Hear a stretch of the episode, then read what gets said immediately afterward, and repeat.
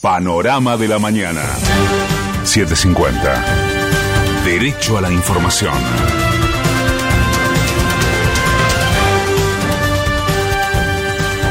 Esta hora 6, 2 minutos, el cielo está parcialmente nublado en Buenos Aires. Humedad 78%, temperatura 20 grados 4 décimas. Los ministerios de Educación y de Justicia de la Nación notificaron a los colegios privados de la ciudad que el decreto de suspensión de la presencialidad sigue vigente y debe ser cumplido. Alberto Fernández se reunió con Nicolás Trota para evaluar una estrategia de regreso a las escuelas luego del 30 de abril.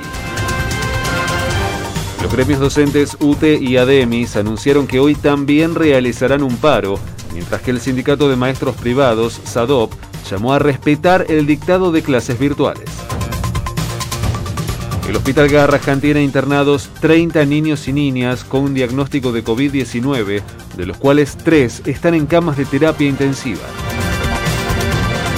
Una enfermera del Hospital Pena falleció por coronavirus luego de esperar 48 horas por una cama con respirador y es la segunda trabajadora de salud de la ciudad que muere por falta de disponibilidad. Daniel Goyan confirmó que las vacunas Sputnik V, fabricadas por el laboratorio Richmond en Pilar, tendrán como prioridad a la Argentina. Eh, lógicamente, y ellos tenían esa idea, que mientras sean necesarias las vacunas en Argentina, que van a producir ellos, toda la producción va a ser para Argentina, y luego, ya cuando haya posibilidad de exportar, porque no haga falta acá, se pensará en exportación, pero que primero el objetivo va a ser cubrir las necesidades nacionales. Durante la última jornada se detectaron 25.932 nuevos contagios y se confirmaron 291 muertes más por coronavirus. La secretaria legal y técnica de la presidencia, Vilma Ibarra, le reclamó a la ciudad que no ponga en crisis las medidas federales.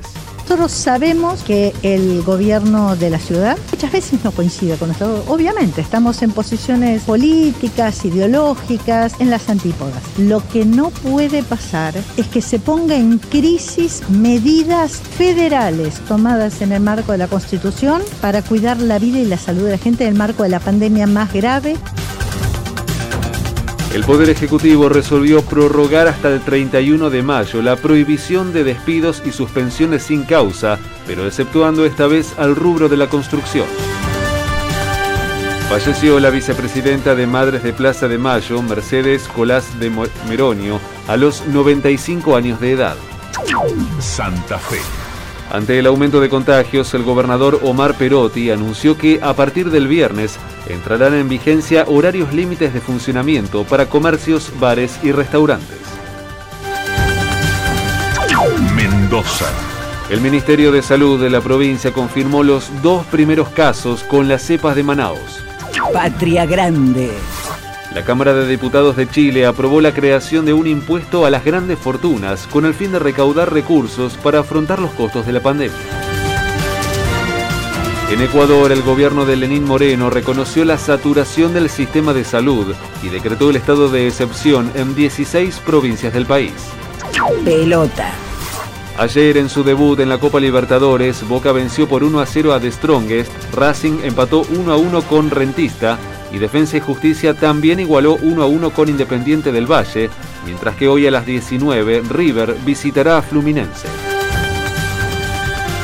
El cielo estará mayormente nublado durante toda la jornada con probabilidades de tormentas aisladas hacia la noche y con una máxima de 25 grados. En este momento el cielo está parcialmente nublado en Buenos Aires. Humedad 78%, temperatura 20 grados 4 décimas. Federico Martín. Panorama de la mañana. 750. Derecho a la información.